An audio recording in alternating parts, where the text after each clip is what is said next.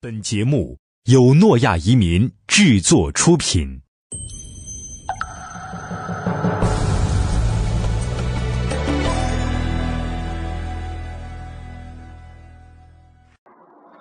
各位移民沙龙的听众朋友，大家好。呃，我们今天的这期节目呢，要介绍一下葡萄牙的购房移民政策。呃，其实说到葡萄牙的购房移民呢，我们如果说有了解过欧洲这个移民项目的。朋友呢，应该都听说过葡萄牙，因为这个项目呢，呃，时间已经比较长了，一二年到现在已经有了几年的时间了，而且是比较早的一个项目。那它的这个基本的条件呢，也是非常的简单，要求呢，主申请人年满十八周岁以上，呃，然后呢，没有犯罪记录，呃，购买五十万欧元以上的房产就可以。那么这个房产呢，可以是自住。也可以，呃，就是这种住宅类的房产，也可以是呃商用的房产，比如说商铺或者是写字楼，呃，这个都是没有问题的。那么我这个投资呢是需要维持在五年以上，五年之后呢获得永居就可以出售。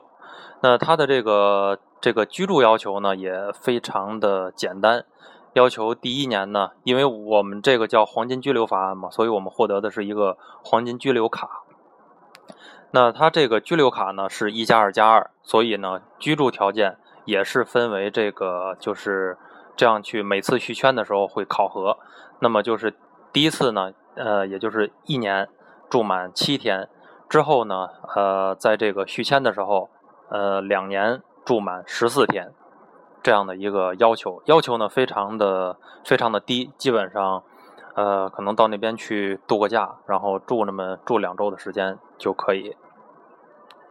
整体上呢，这个对于资金来源这方面也不需要解释，也没有呃这个管理经验的要求，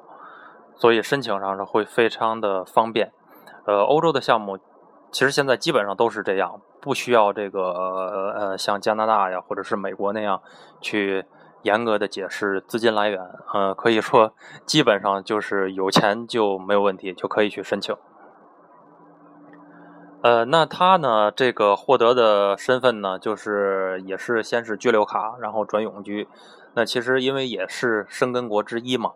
呃，这个和我们之前介绍的匈牙利啊、意大利啊，其他的这个国家也是完全一样的，都可以呃自由的出入这个二十六个生根国，呃，没有任何的障碍。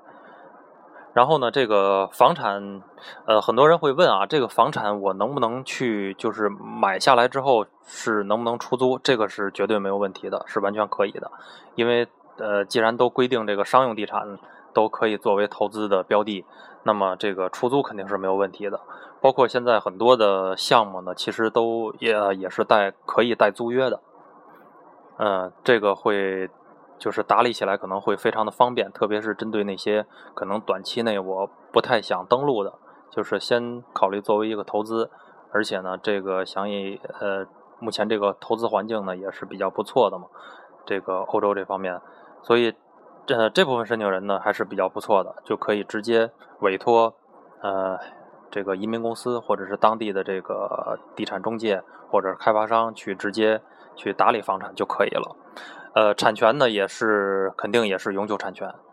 呃，我们之前的也是有客户嘛，买那种独栋的 house，特别喜欢院子特别大的那种，那可能占地就得有个几百平米。这个没有问题，这个整个地面都是属于我们的这个投资人这个永永久产权所有的。那其实很多人也问啊，这个每一个项目，当聊到一个项目的时候，可能大家听到的肯定是优点会居多一些。那么这个项目就是有没有哪些不足？呃，所有的项目都会相对的来说吧，这些就是不足也好，或者是劣势也好，其实呃，这或多或少都会有一些瑕疵。那么葡萄牙这个项目呢，整体来说，呃，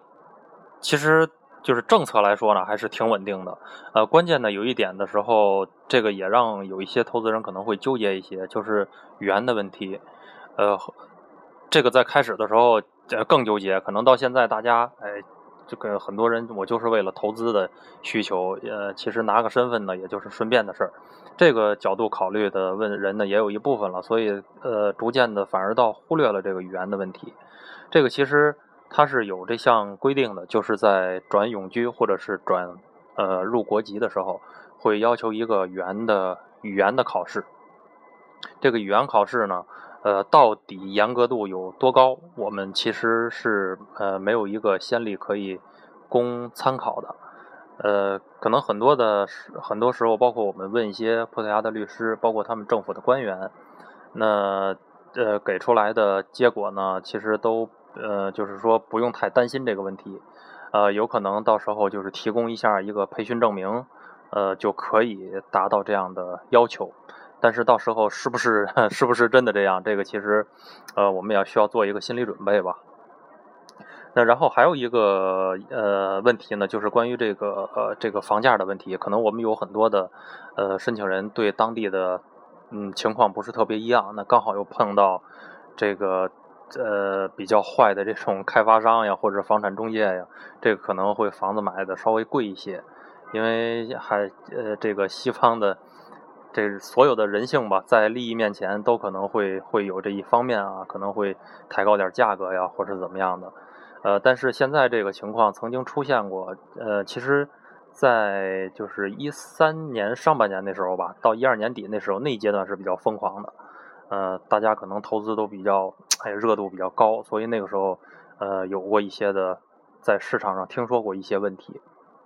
但是现在呢，可能。呃，大家都逐渐的回归理性，包括客人在选房的时候呢，也都会非常理性的会去挑选。这个时候呢，其实市市场还是整体来说还是往这个比较好的这个方向去去发展。那么，但是在这个呃，还是提醒一下申请人吧，就是在呃购房的时候还是要多加的小心，因为这个呃，其实之前呢，呃，我们同行交流的时候有一些。呃，也接接触过，就是接触过这样的一些案例吧，就是可能哎，刚好买到一个房子，它有产权纠纷，这个到过到时候过户的时候就可能会遇到麻烦，那么进而就会影响到我们这个移民的申请，嗯，所以还需要就是多方位的全面考虑一下。那么葡萄牙的这个项目呢，呃，它的这个整个的发展历程，呃，其实。到现在来说呢，嗯，还还是就是还是发展的还是比较快的。它最早呢是从一二年的八月九号开始通过的移民法案，然后到十月份吧，十月八号开始正式生效，十二月份呢开始启动。那么到截止到就是一五年吧，截止到一五年的年中的时候，这个时候呢，它整个已经签发了就是差不多将近四千个黄金居留签证。那么家庭呢是两千多两千多个，不到三千个家庭。呃，投资的总整个的额度啊，就是投资额，呃，已经超过了十五亿欧元。当然，这些也不不是全是中国人，也有一些其他国家，但是百分之八十以上是中国人进行的这个投资。那么第二位的呢，应该是俄罗斯那边的申请人。所以整体来说。呃，葡萄牙的移民项目呢，呃，在市场上虽然说后来也有一些国、一些其他的呃欧洲的移民呃国家开放了移民政策，但是它本身葡萄牙的这个在移民项目中的这个地位呢还是比较高的，因为它政策其实呃对比来看呢还是还是很宽松的，而且国家呢也不错，那个地方呢也非常的非常的干净，呃，靠近海边，生活呢也非常的轻松，非常的惬意。所以很多人还是比较喜欢的，而且这种海外购房的这个这种方式吧，可能也符合我们现在这种海外资产配置的理念。呃，所以感兴趣的朋友呢，可以关注一下。那如果有问题呢，也欢迎关注我的公众账号，呃，移民沙龙的拼音全拼。有问题可以随时问我。好，今天我们就到这里，我们下期见。